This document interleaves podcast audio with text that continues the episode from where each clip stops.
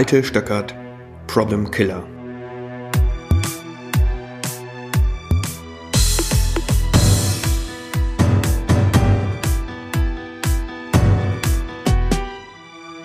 Heute geht es um Führung, um die Führung von Teams in Organisationen. Und dort stelle ich immer wieder fest, dass es drei extrem ausgeprägte Führungsstile gibt, über die wir heute kurz reden wollen. Der erste Führungsstil ist von Micromanagement bestimmt. Micromanager sind Menschen, die sich die allerkleinsten Dinge reporten lassen wollen und die so wenig Vertrauen ausstrahlen in die Fähigkeit ihrer Teams Probleme selbstständig zu lösen können, dass sich die Teams langfristig von dieser Art Führungsperson abwenden. Zweite Art zu führen ist sicherlich eine generalistische. Generalisten verstehen sich so, dass sie der Meinung sind, ihre Teams müssten die Probleme für sich selber und auch für den Generalisten lösen. Was Führung wirklich bedeutet, möchte ich am Ende kurz erwähnen. Hier 1, 2, 3, 4, 5, 6, 7, 8, 9, 10 Thesen über Micromanager. Micromanager sind Kontrolleure. Sie vertrauen nicht. Sie steigen in den Bus ein und kontrollieren den Fahrschein.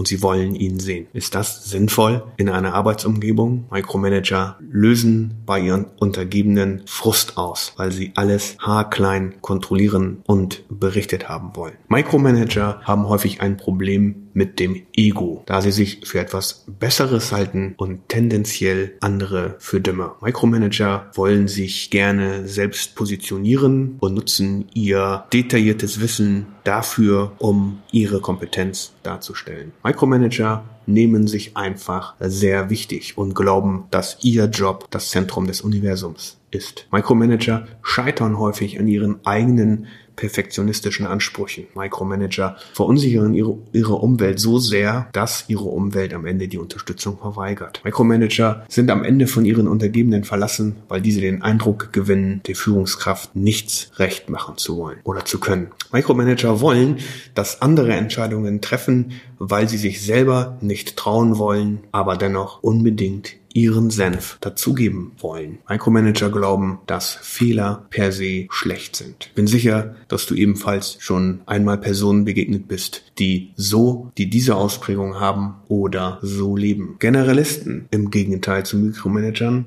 vertrauen viel zu viel und kontrollieren nicht. Generalisten lösen bei ihren Untergebenen Verunsicherung aus, weil sie nicht kompetent wirken oder nicht ansprechbar sind. Generalisten sind häufig das Problem dass sie für die Aufgabe sich selber unterfordert fühlen. Generalisten verbringen mehr Zeit damit, sich politisch zu positionieren, als echte Probleme zu lösen. Generalisten glauben, dass sie sehr wichtig sind. Generalisten scheitern meist daran, dass sie zu wenig Kompetenz besitzen, tun nichts dagegen und werden irgendwann entlarvt. Generalisten verlassen sich zu sehr auf ihre Umwelt und haben das Problem, dass zu häufig etwas nicht funktioniert. Generalisten werden am Ende von ihren Untergebenen verlacht, weil diese erkennen, dass die Führungskompetenz zu schwach ausgeprägt ist. Generalisten wollen, dass andere Entscheidungen vorbereiten und zwar so, dass sie kaum nach Argumente brauchen, um selber eine Entscheidung zu treffen. Generalisten glauben, dass Fehler per se gut sind. Dies also die Thesen zu Mikromanagern und Generalisten. Überprüf doch einfach mal selber, an welcher Stelle du dort stehst und schreibe mal auf, an welchen Stellen du eventuell deinem Team nicht vertraust oder vielleicht schenkst du zu viel Vertrauen, kontrollierst du genug. Hier ein paar Thesen über Führung. Teamführung bedeutet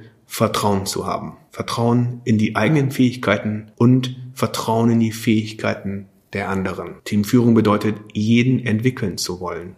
Und zwar mit einem Programm anhand von festgeschriebenen Zielen. Führung bedeutet, sich der Kompetenzen des gesamten Teams bewusst zu sein und sich auch selber vertrauen zu können, die Kompetenzen des Teams einteilen zu können zum besten Wissen und Gewissen, zur besten Problemlösung. Führung bedeutet, andere zu loben. Führung bedeutet, andere zu positionieren und zu helfen, auf das nächste Level zu kommen. Teamführung bedeutet, die Erledigung von wichtigen Aufgaben zu überprüfen. Teamführung bedeutet Fördern der Umwelt. Und gute Führer interessieren sich auch für die persönliche, persönlichen Dinge ihres Teams.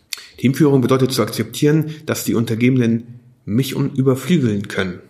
Denn Meine Aufgabe ist es ja, andere zu befähigen. Teamführung bedeutet, Entscheidungen zu treffen, auch wenn sie hart sind und nicht dem Mainstream entsprechen. Führung bedeutet zu glauben, dass Fehler machen Training ist und dass man aus Fehlern lernen kann. Wo siehst du dich in diesem Dreigestirn aus Micromanagement, generalistischem Führen und echter Teamführung?